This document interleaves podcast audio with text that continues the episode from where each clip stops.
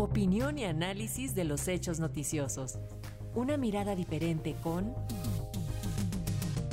Nuria González.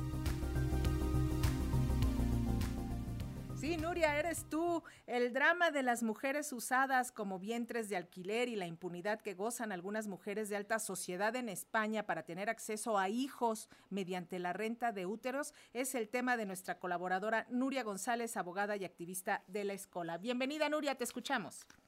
Muchas gracias por esta nueva entrada, está muy chula, me gusta mucho.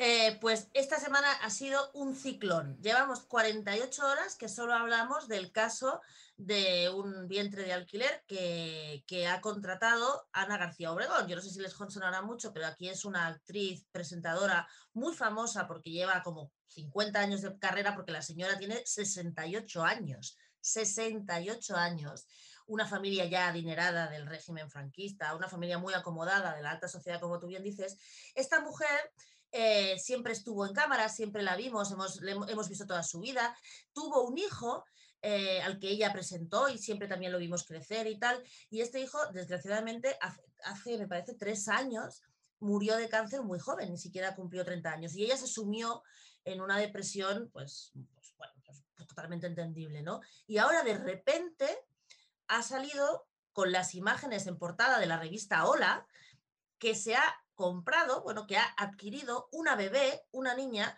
mediante vientre de alquiler en Miami. Eh, claro, o sea, han habido muchos casos de famosos que han adquirido vientres de alquiler, eh, niños mediante vientres de alquiler, pero en este caso lo que ha llamado también mucho la atención es cómo todo el mundo, por esas fotos, porque se la ve a ella saliendo de la clínica de Miami en un carrito, como si hubiera sido ella la que hubiera parido. ¿no? Con lo cual ya es el sumum de, de, la locura, ¿no? Y además a nadie se le escapa que esta mujer tiene 68 años, tiene casi 70 años. Cuando esa niña tenga 20 años, su madre tendrá 88 años y es que todavía eh, está viva, ¿no? Con lo cual ha destapado y ha hecho que la gente, gente que ni siquiera nunca había reaccionado eh, al tema de los vientres de alquiler, pues reaccionará, ¿no? Y ha habido como un ciclón que incluso se ha convertido en tema político de Estado. Mm, todos los políticos se han mojado y la reacción más interesante ha sido la del Partido Popular, de la derecha, que en un principio quiso subirse al carro para decir que el Partido Popular hasta ahora siempre había mantenido una posición contraria a los vientres de alquiler, pero alguien, algún asesor de estos que tiene ideas fantásticas, eh, creyó que era el momento de abrir el melón y la oportunidad y de repente ayer dijeron que se estaban dispuestos hablar del asunto, ¿no? Y metieron por medio pues toda esta falsedad de la, de la gestación subrogada altruista, ¿no? Que es siempre lo que quieren vender y demás.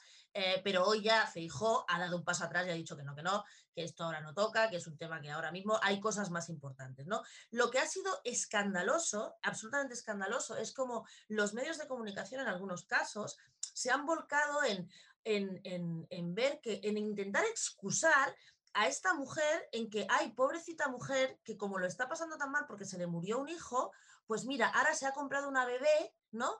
Y ahora va a estar más feliz. Ella, de hecho, las declaraciones que hace en sus redes sociales es que hay literalmente algo así como, ha llegado una nueva luz de amor a mi vida, ya nunca más estaré sola, ¿no? Con lo cual vemos claramente que esa mujer lo que ha hecho con ese bebé es eh, adquirir un bebé terapia, porque claramente lo que está intentando es taponar el dolor de una pérdida importantísima con una bebé. Lo que nadie se ha parado a pensar, nadie, evidentemente la gente que criticamos el asunto y esto sí, ¿no? que la verdad es que se nos ha dado mucha voz en los medios, cosa, que otras veces no había pasado. Yo mismamente he estado hablando con muchísimos medios de comunicación sobre este tema y hemos tenido la oportunidad de, de poder explicar de verdad toda la industria que hay detrás de los vientres de alquiler, porque en este caso es flagrante flagrante. Una señora de 68 años viaja a Miami desde España y se compra una bebita, ¿no?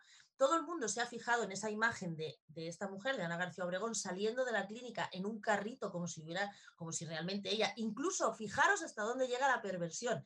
Incluso llevaba la pulsera que se pone a la gente cuando entra en los hospitales de paciente, la pulsera con los datos, la llevaba puesta, como si ella hubiera tenido que recibir algún tipo de tratamiento, ¿no? Entonces, lo que sí no se ha dicho en ningún momento es nadie se ha querido fijar en la madre, ¿Dónde está esa madre?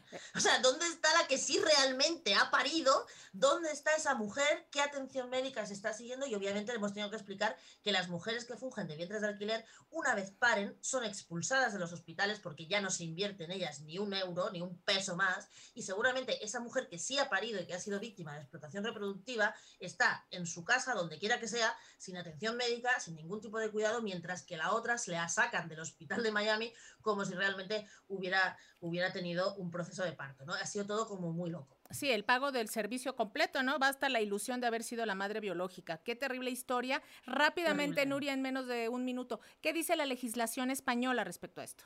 Está prohibido. En España está prohibido. Por eso eh, la gente que lo hace se va al extranjero a hacerlo, a explotar mujeres en el extranjero, porque en España está prohibido. Solo que tenemos un resquicio legal que permite que los niños que nacen en el extranjero de españoles se inscriban en los consulados del extranjero de España con documentos legales del país donde nacen. Por lo tanto, lo que ha hecho esta señora es ir a comprar una bebé a, a Estados Unidos y lo que ha inscrito en el consulado español ha sido el documento americano. Como en América es legal, pues eso es un fraude de ley que permite que entren niños de explotación reproductiva en España. Terrible, Nuria, pues te agradecemos muchísimo tu participación en Pulso de la Tarde. Muy buenas tardes. Muy buenas noches. Hasta luego, buenas noches para ti. Adiós. Adiós.